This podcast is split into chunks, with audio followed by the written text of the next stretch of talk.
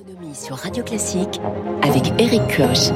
L'actualité économique décryptée par la rédaction de Radio Classique, en trois titres ce matin. Tension au plus haut en mer de Chine.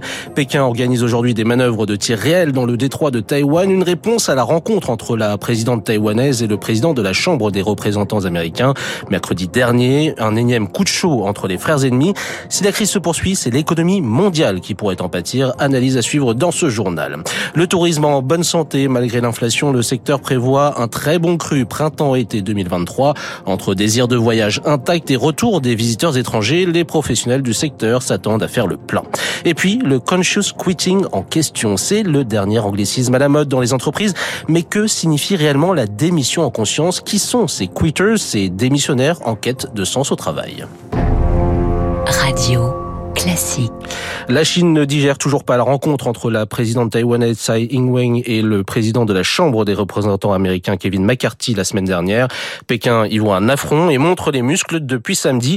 L'armée chinoise opère de nouvelles manœuvres militaires autour de Taïwan. Elle y déploie, comme en octobre 2021 puis en août 2022, des navires, des avions de chasse et des missiles pour encercler l'île et simule des frappes contre les cibles clés.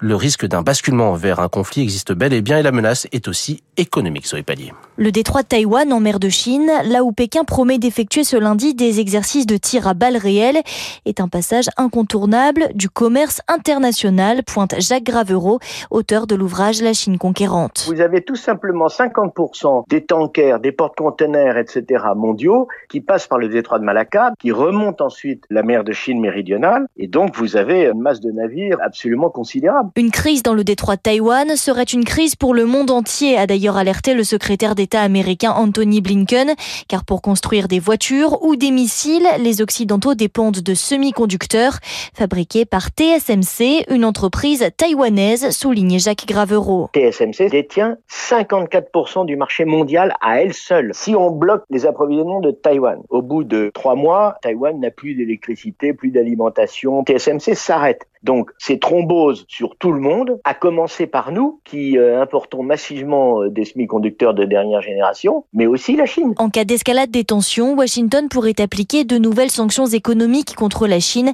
Les conséquences sur le commerce mondial seraient encore plus lourdes que les mesures prises contre la Russie. Les explications de Zoé Pallier de la rédaction de Radio Classique. Et une nouvelle crise entre Pékin et Washington dans laquelle la France se refuse à entrer dans une logique de bloc à bloc, a affirmé Emmanuel Macron, le président de la République À une interview de nos confrères des échos publiée hier. Le chef de l'État a exhorté les Européens à ne pas être suivistes ni des États-Unis ni de la Chine sur la question de Taïwan, une troisième voie défendue par Paris. À un moment donné, nous devons nous poser la question de notre intérêt, a estimé Emmanuel Macron. En visite à Pékin la semaine dernière, le chef de l'État avait abordé la question de l'île avec son homologue chinois Xi Jinping, lui soumettant les inquiétudes de la France sur l'accumulation des tensions dans la région. Et ce lundi de Pâques n'est pas un jour chômé pour tous les marchés le Nikkei s'affiche en vert actuellement avec plus 0,43% à 27 635 points. Et une véritable révolution à la tête de la Banque mondiale. Pour la première fois de son histoire, l'institution internationale sera dirigée par un Indien, Anjay Banga, traditionnellement le poste échoua à un Américain, à l'exception du court intérim de Kristalina Georgieva, une Bulgare entre février et avril 2019. Et si Washington a choisi de soutenir la candidature de ce financier de 63 ans, c'est pour donner une nouvelle impulsion à la vénérable institution. Bonjour Eric Mauban. Bonjour Eric. Oui, Anjay Banga, oui, en, tant que Sikh se distingue euh, physiquement euh, par euh, sa barbe et son turban. Il connaît bien les États-Unis. Il a fait l'essentiel de sa carrière. Entre 2010 et 2020, il était directeur général de Mastercard. En 2021, il a pris la vice-présidence de General Atlantic, une société de capital investissement.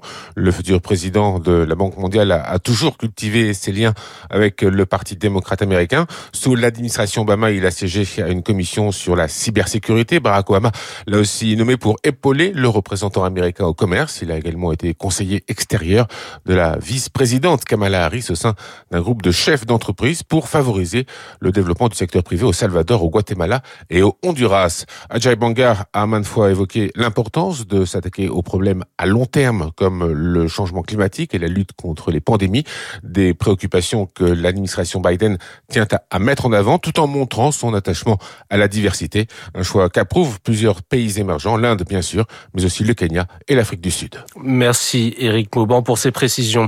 Et retour en France avec un secteur du tourisme en bonne santé. Les indicateurs sont en vert et laissent présager une bonne saison pour les professionnels, une très bonne saison même. Les Français qui prennent des vacances de printemps consacrent un budget supérieur de près de 30% par rapport à 2019 selon le syndicat national des agences de voyage. Pour son président Jean-Pierre Masse, deux facteurs sont en jeu les prix ont augmenté. Donc si le prix augmente, le chiffre d'affaires augmente. Ensuite, les Français qui ont les moyens de partir en voyage, c'est pas tous les Français, c'est 20 à 25% de la population française seulement. Ces Français-là n'ont pas de problème d'arbitrage entre les courses au supermarché, le plein d'essence et les vacances. Ils ont des moyens.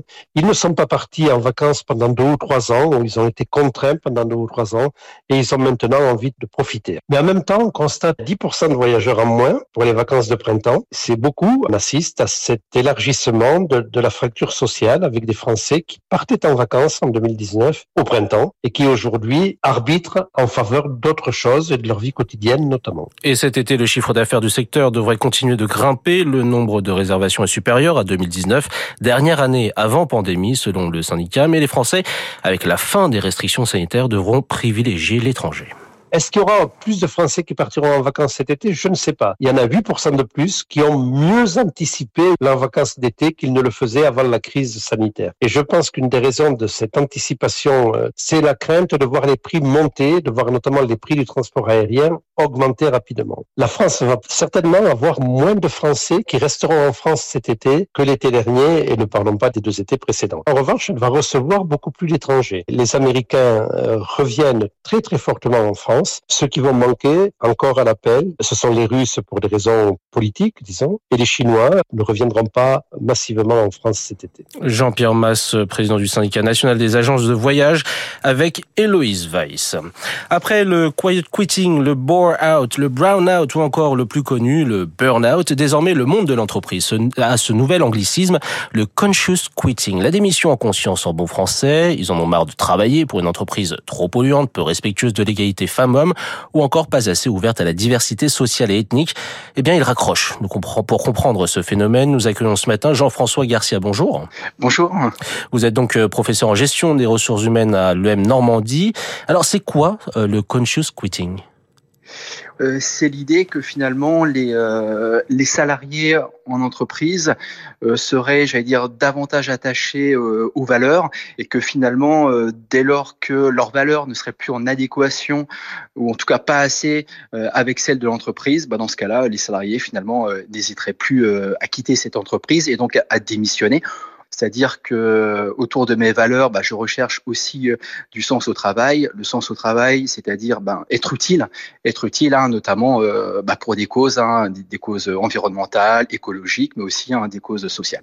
Alors le phénomène touche un salarié sur deux, selon une étude menée aux États-Unis et au Royaume-Uni. Mais je suppose que cette distorsion entre conscience écologique ou encore sociale avec le travail qu'on fait a toujours existé. Pourquoi est-ce qu'on en parle aujourd'hui?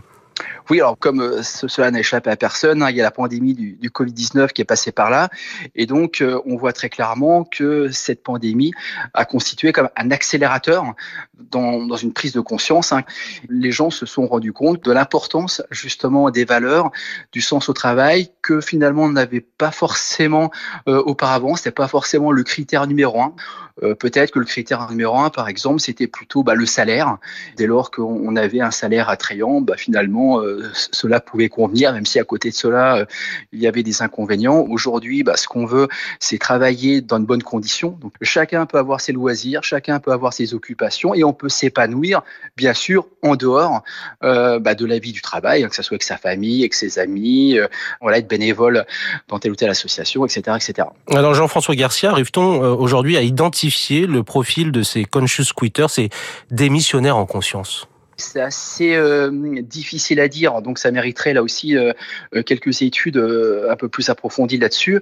Mais on voit quand même hein, que le profil type qui semble, en tout cas, se, dégager, c'est plutôt donc des jeunes. Alors, quand on dit des jeunes, hein, c'est plutôt génération Y, génération Z, plutôt des diplômés et justement qui ont très souvent quand même des opportunités professionnelles assez large et qui du coup bah, se pose peut-être un peu moins que d'autres la question euh, bah, qu'est-ce que je vais faire demain et, qui euh, vont s'attacher peut-être en priorité justement à ces questions de valeur, ces questions de sens au travail.